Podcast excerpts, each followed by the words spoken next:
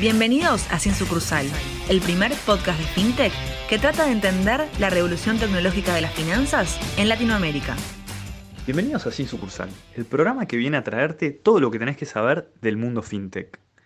En la edición de hoy vamos a tratar un tema que se viene pidiendo hace bastante y, es un producto que podría considerarse como uno de los más revolucionarios en los últimos tiempos en materia FinTech, como es el Bitcoin.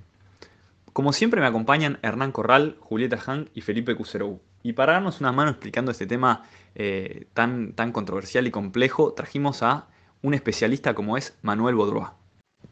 Manuel es cofundador de Bitex, proveedor de servicios financieros sobre blockchain de Bitcoin, que inició sus operaciones en 2014. Antes de fundar Bitex, se desempeñó en Accenture como líder de la operación de marketing digital de PIG en Latam, Norteamérica e Iberia. Es docente en temas fintech, Bitcoin y blockchain en Ditela, UCA y la Universidad del Siglo XXI. Y además es divulgador y conferencista en temas ligados al blockchain y al Bitcoin. Bienvenido Manuel, ¿cómo estás? Eh, ¿Cómo te sentís de participar en Sin Sucursal? ¿Sos de escucharnos? Sí, ¿cómo andan? Muchas gracias por la invitación. Eh, la verdad que un placer eh, participar, sobre todo después de ver todos los, los invitados que tienen. Bueno, poder formar parte de este selecto grupo es, realmente un honor. Y la verdad que felicitarlos por el excelente producto que con tanto empeño y, fuerza están llevando adelante. Bueno, muchas gracias por el halago y, gracias por, acompañarnos hoy. Eh, vamos a arrancar con la pregunta rompehielo. Si viene alguien y te ofrece 10 mil dólares en mano o un Bitcoin, ¿qué, qué agarras? Los 10 mil dólares y compro 1.1 Bitcoin. Está muy bien. a ver, sí, digamos, eh, obviamente que eh, si, tenés, es, una muy buena pregunta en verdad, porque el gran problema que yo veo y es algo, que, vengo trabajando y pensando es eh, cómo entras, ¿no? Cómo entras al, mundo Bitcoin, ¿no? que, es, es una problemática, es una problemática porque básicamente no permite eh, que todo ese ecosistema florezca como debería florecer. ¿Por qué? Porque básicamente las experiencias están mal diseñadas o están diseñadas eh, para un momento del ciclo de vida de la tecnología y de los productos. Eh, y eso obviamente quizás no está yendo a la velocidad del consumidor final. Y eso es algo que tiene que suceder. y en el momento que suceda, va a haber como un, breaking point en el cual la adopción va, a empezar a acelerarse em, muy, digamos, de, manera muy significativa, ¿no? Para que se entienda, el Bitcoin hoy está cotizando 9.855 dólares, porque si no, capaz, viste, con la volatilidad eh, no se entendía del todo la pregunta. bueno, un, Bitcoin eh, punto uno porque el, Bitcoin está cotizando a menos de 10.000 este, dólares cada uno. Creo que igual 9.921, así que en un rato quizás termina el podcast y ya llegamos a los 10.000. Manuel, eh, un placer tenerte. Eh, la realidad es que recién hablabas de, que esto va a tener un breaking point, y que el Bitcoin está creciendo y las experiencias cómo las están diseñando, pero como diría un gran filósofo y entrevistador argentino, para, para, para, vamos a las bases. Eh, me gustaría entender qué es una criptomoneda empecemos por el principio. ¿Cómo se lo puedo explicar a mi mamá? Bien. Eh, a ver, una criptomoneda es, eh, hay que bajarlo a una moneda digital, ¿no? Una moneda que utiliza lo que llama las matemáticas, básicamente, para gobernar su funcionamiento, ¿no? Eh, creo que el atributo más importante en el caso del Bitcoin, que es como la principal criptomoneda, eh, cripto es de, criptografía, ¿no? Eh, que es el proceso por el cual asegura su funcionamiento y su, registro. Y, ahí viene quizás la parte donde más foco se le puso, que es el tema del blockchain, ¿no? Eh, esa tecnología subyacente que tiene el Bitcoin para resguardar su, pasado, ¿no? Todas las transacciones que hubieron y qué es lo que le da, que es robustez. Una criptomoneda es una moneda digital que no está emitida por ningún país o, empresa, que utiliza justamente esta red descentralizada y distribuida para funcionar. Esto es muy interesante porque justamente no tiene, digamos, ese poder de veto que puede llegar de una empresa o un Estado y esa manipulación, ¿no? O sea, tiene una cantidad de reglas que eh, se pusieron a andar y hace más de 10 años que está funcionando eh, sin interrupciones, em, obviamente con, mejoras continuas en, su código, em, pero que nadie, nadie influye, digamos, en, el resultado, que es básicamente que uno puede enviar valor a través de esta red. Em, a mí me gusta hablar mucho de Bitcoin como una red de intercambio de valor, eh, así como tenemos Internet, que es una red de intercambio de información, el Bitcoin te permite transferir valor de manera segura, eh, pseudonónima y muy rápida y, muy, y, a muy bajo costo. Eh, entonces, eso en, lo que es el contexto de Internet tiene un potencial gigantesco, Entonces, podemos definir incluso a Bitcoin como una moneda nativa de Internet, ¿no? Eso es una buena forma también de verlo.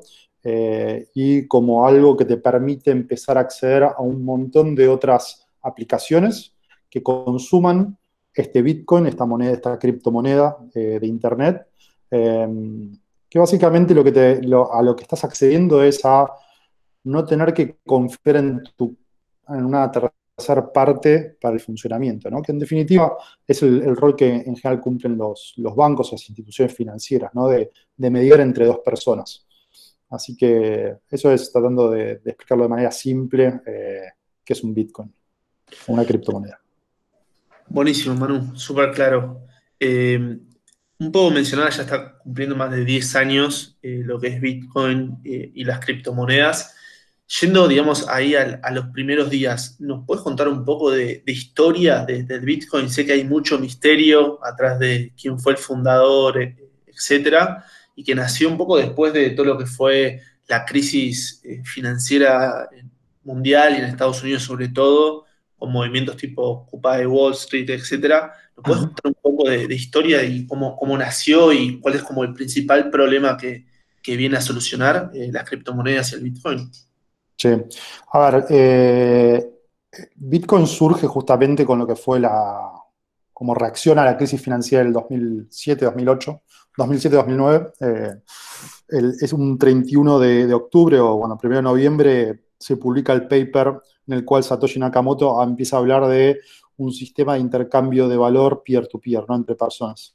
Eh, y resuelve básicamente el problema de la intermediación financiera, ¿no? Digamos, esa necesidad siempre de tener una institución financiera que esté en el medio de dos personas cómo justamente eh, utilizando tecnología blockchain, que en sí no es una tecnología que él inventó de Satoshi Nakamoto, que a su vez no se sabe quién es Satoshi Nakamoto, y esto es otro de los, de los activos interesantes de la, tecnología, porque básicamente no hay posibilidad de coercionar a su creador, ¿no? Entonces, eh, básicamente el concepto acá es, ok, cómo dos personas pueden eh, intercambiar valor sin que haya un, intermediario, ¿no? Y ese fue como el, concepto que, gobernó el tema del Bitcoin. El concepto de Bitcoin en sí, o de, las, monedas eh, digitales sin, intermediarios, no es, nuevo. Eh, se viene trabajando desde los años 50 más o menos, pero el hecho de, que sea descentralizada fue un poco lo que hizo que eh, pueda tener éxito, si querés, ¿no? Que, ¿no? que no se pueda apagar, ¿no? Y eso es importante es, como, Internet, en definitiva, ¿no? O sea, uno puede tratar de filtrar unas cosas, pero en definitiva eh, Internet está por, casi por sobre todo, ¿no? Eh, entonces, bueno, surge en el 2008 como respuesta a lo que fue la crisis financiera y de manera muy, digamos, en, si querés, a través de, foros muy específicos de criptografía, de computación, etcétera, fue creciendo en su uso. Lo interesante es que al principio no tenía, no tenía valor, digo, no, había una correlación de Bitcoin dólar. Eh, entonces la gente se intercambiaba los bitcoins como si fuesen coleccionables, en definitiva.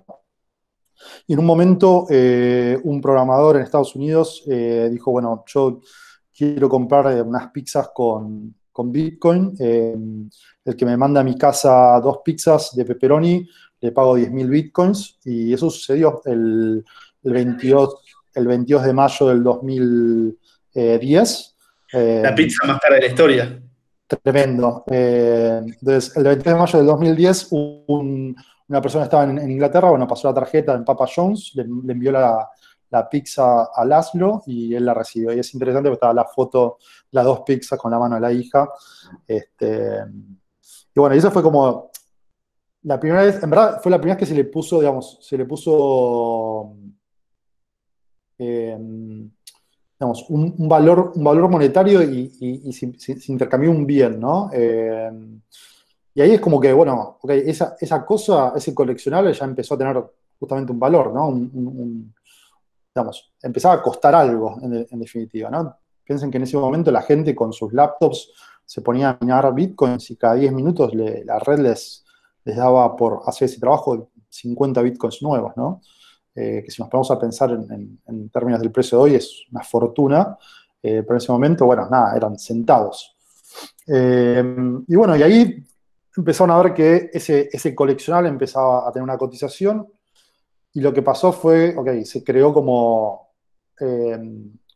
Mark Arpeles, que era el, administrador de, de MTGOX, que fue como el primer exchange de Bitcoin. MTGOX en verdad lo que, lo que era era un, un exchange de figuritas de rol, de Magic. Em, y vio que el Bitcoin valía más que las figuritas. Dijo, ok, listemos el Bitcoin. Pero lo que no hizo fue, digamos, ayornar toda su, tecnología a eh, poder tradear un, activo, eh, nada, que tenía valor y que, ese valor iba subiendo. Y es, bueno, es, conocido, digamos, todos los hackeos que tuvieron, les, robaron muchísimo eh, valor en Bitcoin. Bueno, son como un poco los, anales de, la historia del, Bitcoin, ¿no? Y los, los primeros pasos. Está buenísimo, Manuel, lo que contás. A ver, recién hablas de la pizza de 10.000 bitcoins, ¿no? O sea, es una pizza que hoy valdría 100 millones de dólares, ¿no? O sea, decirlo todo en la calculadora, 100 eh, millones de una pizza, me imagino que tendría que haber estado muy rica, ¿no? bueno, todos los, todos los años, el 22 de mayo, se celebra el Bitcoin Pizza Day. Eh, y bueno, hay, actividades en todo el mundo en el cual eh, las empresas en general, bueno, o, reparten o, salen a la calle y le regalan pizza a la gente en la calle, bueno, es, parte como de la... Eh, liturgia de, Bitcoin. de la liturgia bitcoinera, sí. Está muy bien. También. Eh, ahí, Manu, eh, un, punto que siempre surge em, en, el tema de las criptomonedas es, está el Bitcoin, que es una criptomoneda que es la más conocida, pero pues está Ethereum, está, ex, digamos, tenés eh, ¿cómo se llama? Em, XRP, otras monedas. ¿Cuál es la diferencia entre las diferentes criptomonedas y por qué surgen y de dónde surgen? Bien, a ver, em, Bitcoin, como dijimos, es la primera, eh, surge en 2008, 2009, podemos decir. Em, Ethereum nace en 2014. en el medio hubieron algunas otras, hoy hay más de 3.000 criptomonedas diferentes. y y básicamente, a ver, el Bitcoin lo que hace es, como dijimos, tiene, tiene este blockchain, ¿no? que es una base de datos que está encadenada a todas las transacciones. Algunas lo que hacen es copiar esa base de datos y cambiarle algunos atributos y lanzar Manucoin sobre el blockchain de Bitcoin con el mismo proceso de consenso eh, que se llama Proof of Work, que es la prueba de trabajo que llevan adelante estos mineros para poder eh, validar transacciones. Eh, u otros utilizan otro método de consenso. ¿no? El método de consenso es básicamente cómo nos ponemos de acuerdo en cómo validar transacciones. ¿no? Em, entonces, hay miles eh, de, criptomonedas diferentes, cada una con sus eh, métodos de consenso, con diferentes tecnologías de minado, de frecuencia de, de emisión de monedas, de políticas monetarias. Digo, tenés monedas como Bitcoin, con, donde son 21 millones de Bitcoins y sabes que no van a haber más de 21 millones. Y tenés monedas como Ethereum que eh, se emitieron varios cientos de millones de, de, Ethers, pero pueden haber más. Y está bien que los haya porque la funcionalidad que, que da Ethereum como, como red no necesita necesariamente que sea limitado en su emisión, ¿ok? Cumplen diferentes roles. Ahora bien, la pregunta es eh, si hace falta que hayan tantas, si hace falta que hayan 3.000, ¿no? Eh, y como debe pasar en, programación, donde cada lenguaje trae una propuesta diferente eh, y atributos diferentes y funcionalidades diferentes, en, las criptomonedas pasa similar, ¿no? Lo, importante es decir, ok, ¿cuál es mi punto de, evaluación de esas criptomonedas? mi punto de evaluación es la especulación, 100%, ver los, movimientos diarios que puede a, a, tener esa criptomoneda y tratar de sacar lo máximo, eh, la, máxima renta, digamos, de esos movimientos, o mi visión es más del uso de la tecnología, ¿no?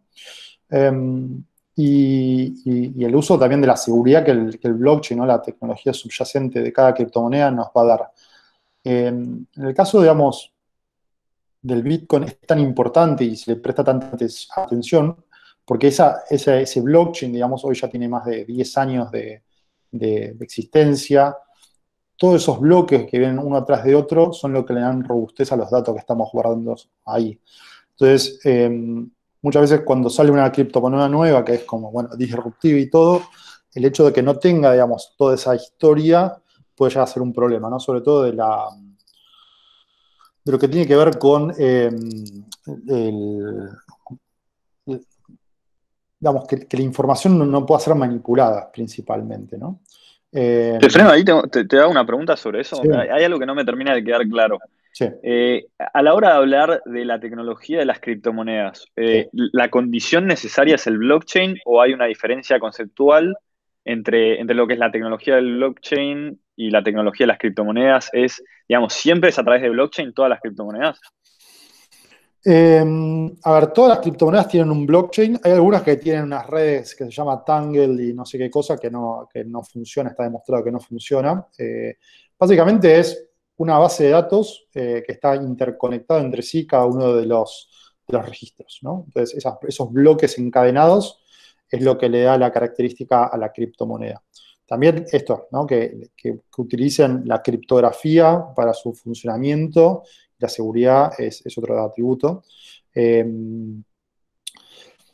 después, hay experimentos como el que está lanzando Libra, ¿no? Eh, donde utilizan en verdad, un, dicen un blockchain, pero es una, termina siendo una base de datos eh, distribuida, pero no es descentralizada, pero tampoco es un, no termina siendo un blockchain. Entonces, hay que tener cuidado, digamos, qué es, a qué le dicen blockchain. La pregunta es si todos los blockchain tienen criptomonedas. Eh, todos los, digamos, yo te contestaría de, esta manera, todos los blockchain buenos tienen criptomonedas. Eh, o todos los blockchains más, que, tienen, me parece, más valor o más robustos o más seguros, tienen una criptomoneda asociada, un token no algo que tenés que te cuesta gastar.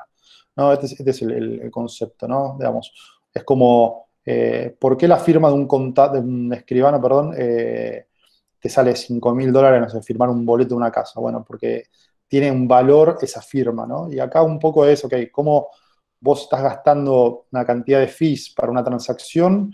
Bueno, es, el, costo que la, la red le da a, dejar inmutable ese hecho en el tiempo. ¿no? Em, entonces, después tenés algunos experimentos como XRP, Ripple, que sinceramente son como Swift 2.0. Eh, yo personalmente no soy muy fan. Em, y que terminan siendo criptomonedas centralizadas, ¿no?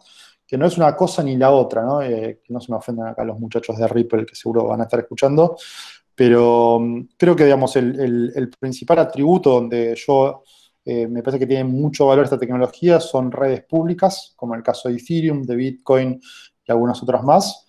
Eh, esto significa que no tenés que pedir permiso para utilizarlo, eh, porque, por ejemplo, instituciones como JP Morgan tienen Quorum, que es un blockchain de Ethereum, pero privado, ¿no? Y que lo utilizan para volcar transacciones privadas del banco ok, ese blockchain a Manuel como usuario de Internet, ¿qué valor le otorga? Ninguno. ¿ok? Es, es el mismo valor que puede tener una, red LAN que Ignacio tenga en su casa. Eh, en cambio, Bitcoin como una red pública, eh, digamos, y, en el cual no tenés que pedir permiso para entrar y que obviamente pagás para usar, eh, sí tiene mucho más, mucho más este, sentido ¿no? o uso utilidad.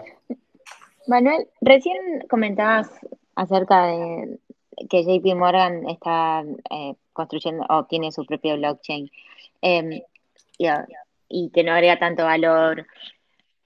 ¿Cómo se genera, o sea, un blockchain que, es una Bitcoin? O sea, ¿cómo se genera un nuevo Bitcoin?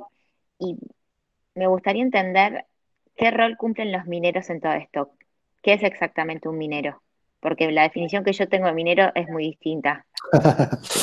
Em, bien, a ver, pero aclaro algo. Eh, el, valor del blockchain de JP Morgan, para JP Morgan es altísimo. Para Manuel no, porque no, no tiene acceso a, esa red, ¿no? Eh, eso quería aclarar. Claro, es como privado. Eh, exactamente, es privado, es, permisionado. Ellos le dan permiso de entrada a quien ellos definan este, que entren. Libra en ese sentido es una federación, ¿no? son un grupo de empresas que manejan las llaves de acceso a esa red. Entonces, si digamos em, Banco Santander quiere usar esa red o que tiene que pedir permiso para entrar. En el caso del Bitcoin y Ethereum no hay que pedir permiso, simplemente compras el activo, entras y puedes empezar a programar sobre, sobre esa red. Ahora bien, em, en el ecosistema, digamos, de, las criptomonedas hay varios jugadores. Em, el primero es el, minero, ¿no? El minero es, es la persona que como viene a cumplir, digamos, el rol de, tiene un doble rol. Por un lado, valida transacciones y está compitiendo entre sí para validar esas transacciones, o sea, entre todos los mineros disponibles en la red, tratan de solucionar un problema que es, ok, ¿cuál es el próximo bloque en esa cadena, no? Y cuando solucionan ese problema, eh, a mí me gusta dar el ejemplo del libro contable. Un libro contable son una hoja atrás de la otra que tiene una, secuencia eh, numérica, ¿no? La 1, la hoja 2, la hoja 3, etc. Pero en, el blockchain vos no sabes los números de las hojas. Entonces tenés que descubrir cuál es la relación que hay entre esa hoja 1 y esa hoja 2. Y eso básicamente conlleva llevar adelante un, proceso de, en el caso de Bitcoin, de prueba de trabajo, que es un proceso de, computación de resolver un problema matemático. Cuando resuelve ese problema, el minero lo que hace es la red Bitcoin le otorga el, poder de escribir una cantidad de transacciones, que fueron todas las transacciones que ocurrieron entre... Sí. ¿Te puedo frenar un segundo y preguntar cómo alguien se levanta una mañana y quiere ser minero? o sea, ¿y a dónde se conecta y cómo hace para... O sea, ¿quién le, le proporciona ese problema de matemática? Excelente pregunta. Eh, como dijimos al principio, Bitcoin es una red pública. Entonces, cualquiera puede ser minero.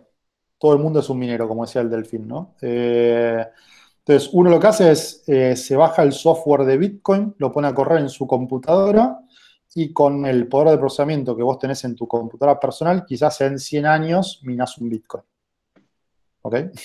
¿Por qué? Porque hoy por hoy tenemos grandes jugadores de la minería de Bitcoin, que son, digo, como eh, no sé si escuchan hablar de Bitfarms, Bitpatagonia, Antpool, etcétera, eh, que digamos, son mega empresas, literalmente eh, naves industriales que están con miles de computadoras tratando de solucionar el tema de escribir esas transacciones de Bitcoin, ¿no?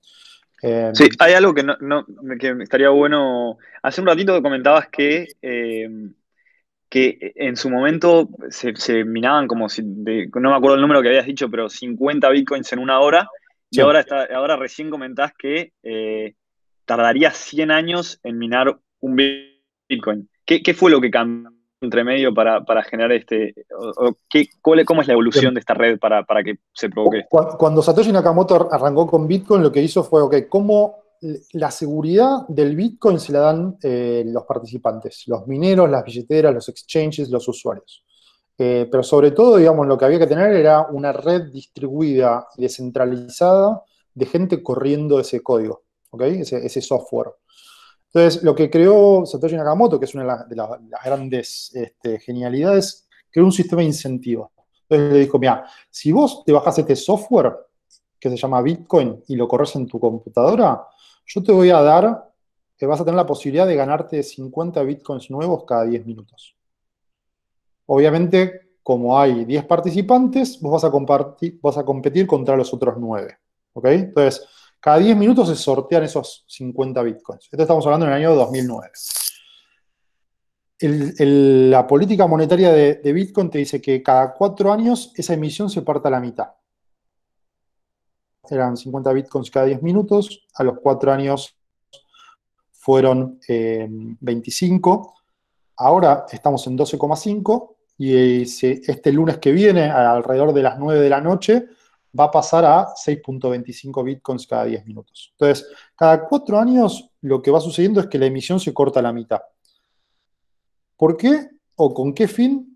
Para llegar a emitir todos los bitcoins o asignar, pues los bitcoins ya están emitidos, asignar todos esos bitcoins que Satoshi Nakamoto inicialmente había definido. ¿Cuántos son? 21 millones. Entonces, si cada cuatro años eh, y cada 10 minutos durante, digamos, todo un día, todo un año, por cuatro años, eso te da una cantidad de bitcoins. Hoy se están eh, emitiendo en el orden de, eh, si no me equivoco, unos 1.800 bitcoins nuevos por día.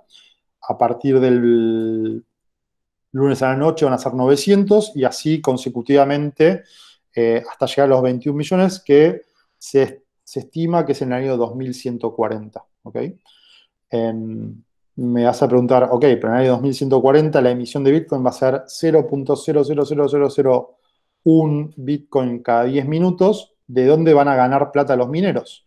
Bueno, del uso de la red de Bitcoin. Entonces, en la medida que la, emisión o el, premio que la red le da a los, mineros se va eh, cortando la mitad, se espera que el uso de la red vaya subiendo. Y eso se viene cumpliendo. Entonces, las comisiones que no gana por, por minado, las gana por eh, uso de la red.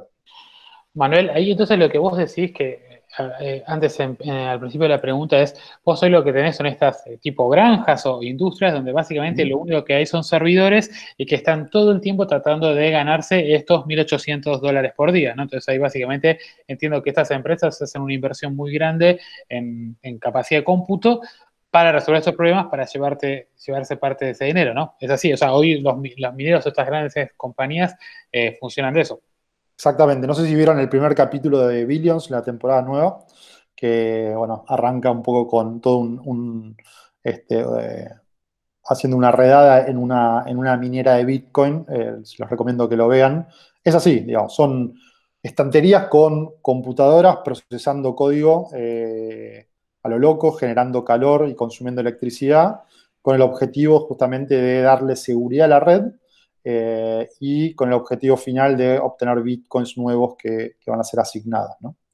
Manu, eh, para hacerte, digamos, haciendo doble clic en, los temas o los mitos de, Bitcoin, uno de los temas que se le suele criticar es el tema de la volatilidad que tiene, ¿no? Eh, en el sentido de cómo alguien me quiere incentivar a, guardar mis ahorros en Bitcoin si un día valen 9.800 dólares y a la semana siguiente pueden valer 6.000 dólares.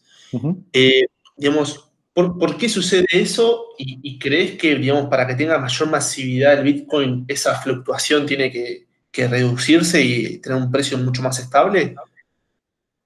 Bien. Esa, esa, esta es mi, si querés, mi, punto de vista en, el, tema. La volatilidad del Bitcoin, igual, digamos, si uno hace un análisis histórico, cada vez es menor, ¿no? Eh, y es mucho menor que la del peso.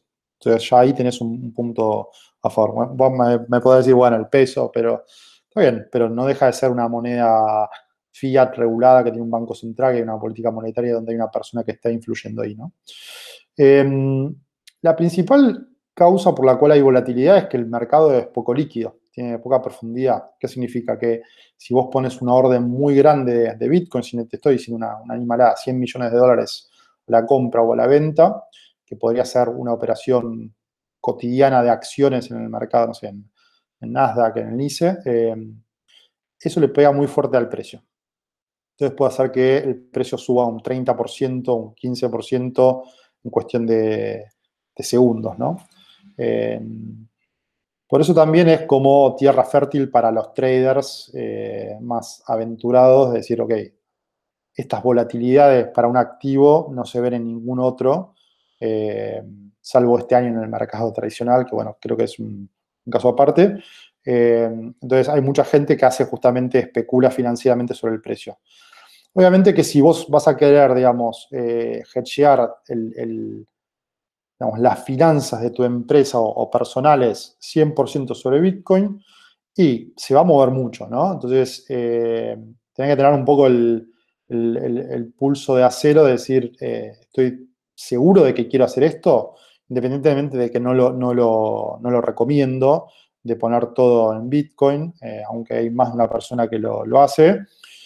Em, tiene algo que, digamos, para mí es, es uno de los, de, los activos más interesantes, que es, no, no puede ser manipulado, digamos, por... Eh, o, está un poco exento de la manipulación de, un gobierno, ¿no? Eh, o de la política monetaria de un gobierno, ¿no? Entonces, si, partimos de la base de que, digamos, y yo lo, pienso de esta manera, todos los gobiernos son, eh, son buenos, ¿no? o, esperan, tienen lo mejor para la gente, no habría problemas. Pero si hay un, digamos, un gobierno malo, eh, y, impacta, digamos, sobre la moneda, eso puede tener repercusiones sobre la gente, ¿no? Entonces, el Bitcoin es como un hedge para eso, ¿no? Es un hedge también a, la crisis eh, internacional.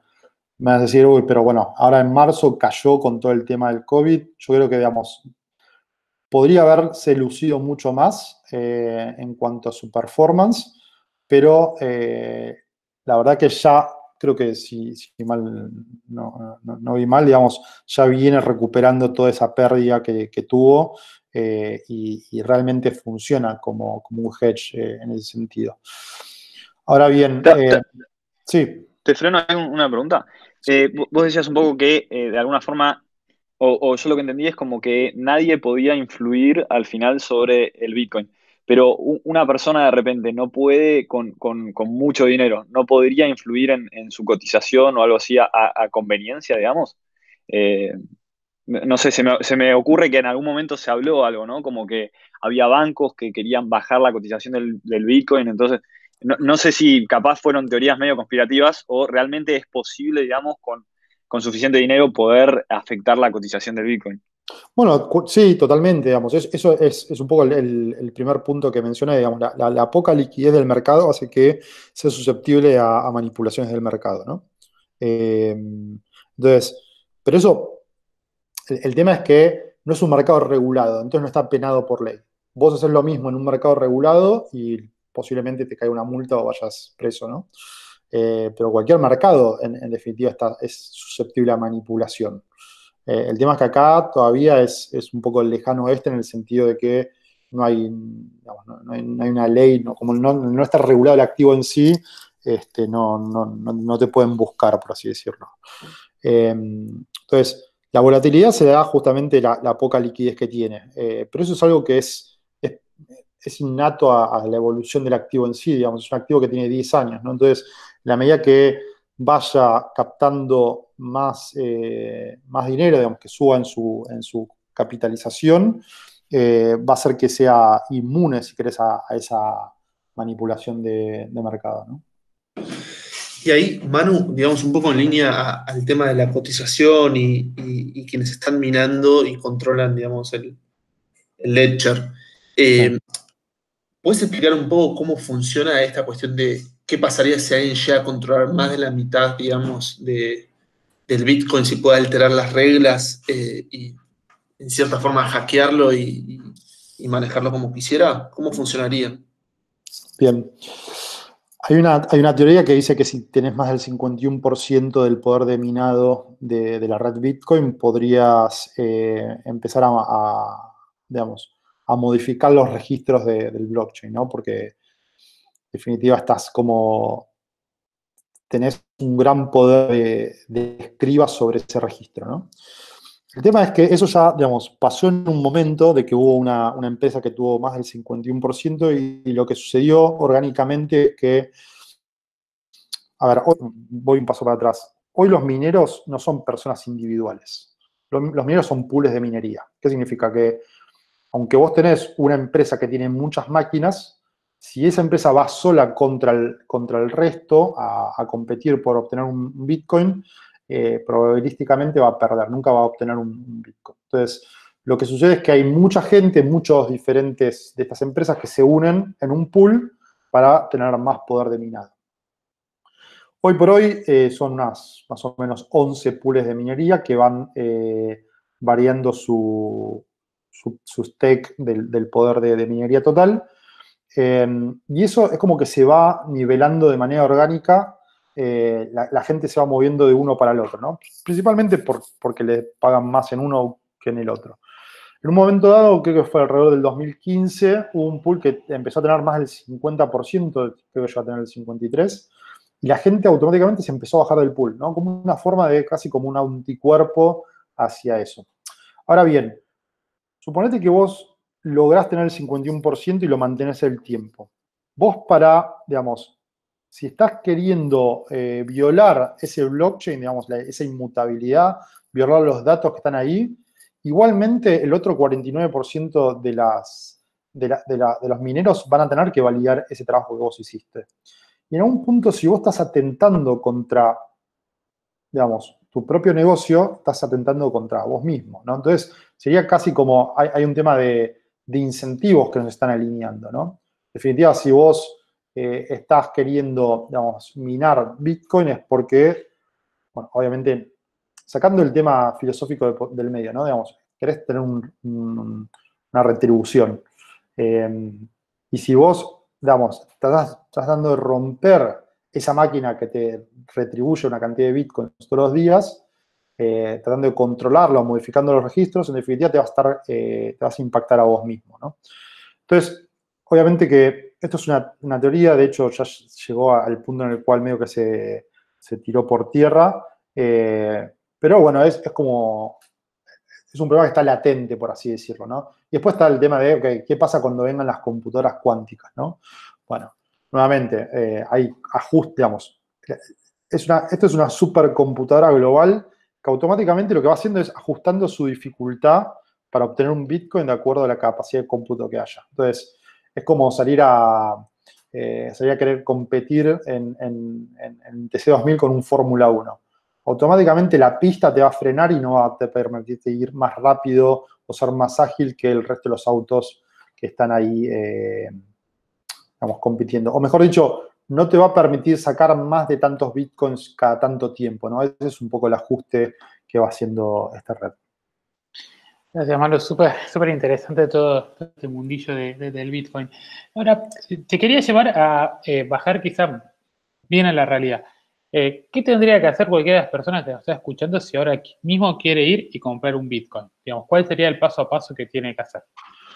Bien, hay, si querés, dos, formas para hacerlo, eh, las dos formas más simples. Una es hacerlo peer-to-peer, significa, bueno, conoces a alguien en, páginas como Local Bitcoins o, alguna así de, digamos, este, que te permita comprar en, efectivo, en persona o por transferencia, pero sin tener que registrarte en toda una, una, digamos, una página y eso.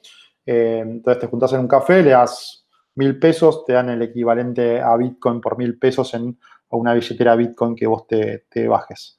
Eh, y la otra es registrarte en un broker o en un exchange de Bitcoin, como en el caso de Bitex o a Tango, Ripio, hay buen Bit, acá hay un montón, después afuera hay muchos más, Kraken, Bitstamp, Bitbit, eh, Coinbase. Em, que son lugares donde básicamente lo que hacen es unir oferta y demanda y donde vos te registrás después de un proceso de, alta, ¿no? de, chequeo de, tus datos personales, podés fondear esa cuenta con moneda, con pesos, dólares, euros, etc. Y em, pones un orden en el mercado y, te haces de tus primeros bitcoins, ¿no? Entonces, em, esas son como las, hoy por hoy, si querés, las dos formas más, más simples de acceder, ¿no? Y eso. un poco. Ah, perdón. Ahí, eh, eso vos lo haces desde, como decía, de cualquiera de estas billeteras, vos ingresás eh, tu dinero a través de, una transferencia bancaria, por ejemplo. Sí, hay, digamos, casi todos transferencia bancaria, algunos te permiten hacerlo en efectivo también. Eh, en general, en efectivo, obviamente, los montos son mucho menores. hay que tener en cuenta que hoy un Bitcoin vale más de un millón de pesos. Entonces, si querés, aunque podés comprar no hace falta comprar un Bitcoin entero, esto también es importante. Puedes comprar mil pesos en Bitcoin. Eh, si quieres comprar un Bitcoin entero, son como muchos pesos para llevar a, tu este, kiosco amigo que te acepta eh, depósitos en efectivo. Entonces, eh, en general se utilizan estas plataformas que te dan seguridad, liquidez, profundidad en el mercado eh, y terminas obteniendo un mejor precio por, ese activo que vas a comprar, ¿no? Sí, hablamos, hablamos recién, eh, mencionó el, mencionó el concepto de billetera y hablamos de varios, estamos hablando un poco de los players eh, a la hora de transaccionar con bitcoins. Me, gustaría entender un poco conceptualmente qué es una billetera, qué es un exchange. Te, presentamos a vos como fundador de Bitex. ¿Qué sería Bitex? ¿Qué, qué rol cumple? Bien. A ver, en, el ecosistema Bitcoin hay como varios players, ¿no? Entonces, ya hablamos de los mineros, que son estas personas que lo que hacen es como eh, hacer el trabajo de validar transacciones y de recibir Bitcoins como recompensa. Después están las billeteras. Las billeteras son básicamente la forma de ver tus Bitcoins en, una, interfaz, ¿no? O sea, hay que pensar que los Bitcoins nunca salen de la nube, ¿no? Están en el, en el Ether, están en Internet. Y uno lo que hace cuando compra un Bitcoin, en verdad, es comprar una clave de acceso a ese Bitcoin. Compra la posibilidad de moverlo, de gastarlo. ¿Ok? Eh, sería similar a comprar un, el código serial de un software, por así decirlo. ¿no? Y uno en una billetera lo que hace es guardar ese código serial. Ahora bien, como con el efectivo, vos en tu billetera, en el pantalón, que en este caso va a ser, eh, digamos, eh, tu celular va, a ser como tu billetera en, el pantalón donde vas, a llevar efectivo. En tu celular no vas a llevar todos los bitcoins que vos tengas. Suponete que tenés, digamos, compraste hace mucho y tenés, por decir algo, 100 bitcoins. Vos en el celular no vas a llevar 100 bitcoins, ¿ok? Porque sería como llevar el equivalente a 10, eh, no sé, un millón de dólares en el bolsillo. Y eso dudosamente lo vas a hacer porque básicamente te pueden o, robar el celular, lo cual no sería un gran problema, pero eh, porque se puede recuperar, pero digo por qué, eh, pero te pueden hackear el celular y ahí sí puede ya ser un problema porque te los gastan, ¿ok? Entonces, para eso lo que hay es lo que se llaman las hardware wallets o billeteras físicas, que básicamente lo que haces es como mover los fondos a una billetera de Bitcoin que no, que no es eh, hackeable ¿no? en algún punto. ¿Y qué es una billetera Bitcoin? Es básicamente una representación de, eh, esos Bitcoins que están en la nube, em, que tiene una clave pública, que sería como tu CB corta U, donde vos recibís los Bitcoins, y una clave privada, que sería como el PIN y contraseña para poder gastar esos Bitcoins desde la billetera. Em, una billetera de Bitcoin no es, digamos, puede ser, hay miles, eh, literalmente, con diferentes funcionalidades, pero es para gastar el, pocket money, ¿no? los, gastos pequeños. Después tenés lo que serían los, eh, como dijimos, las, hardware wallets, que es para custodiar mucho mejor, que incluso te permiten tener custodias multifirma, ¿no? Entonces puedes tener 100 bitcoins, pero para moverlos necesitas la firma de 2 o 3 o 5 o 10 o 1000 personas para poder moverlos. Eh, y después eh, en, otro, digamos, en otro rubro tenés los que son los proveedores de liquidez. Que puede ser una persona, que puede ser un broker, tipo una casa de cambio, que puede ser un exchange, como en el caso de Bitex, donde vos lo que haces es depositar dinero eh, vía transferencia bancaria, eh, se te acredita y lo operas en el mercado contra otras personas que están operando ese mercado. en el caso del broker, el broker es como una casa de cambio, es el que pone las dos puntas de compra y de venta. En el caso de un exchange, es el mercado el que pone las puntas de compra y de venta, ¿no?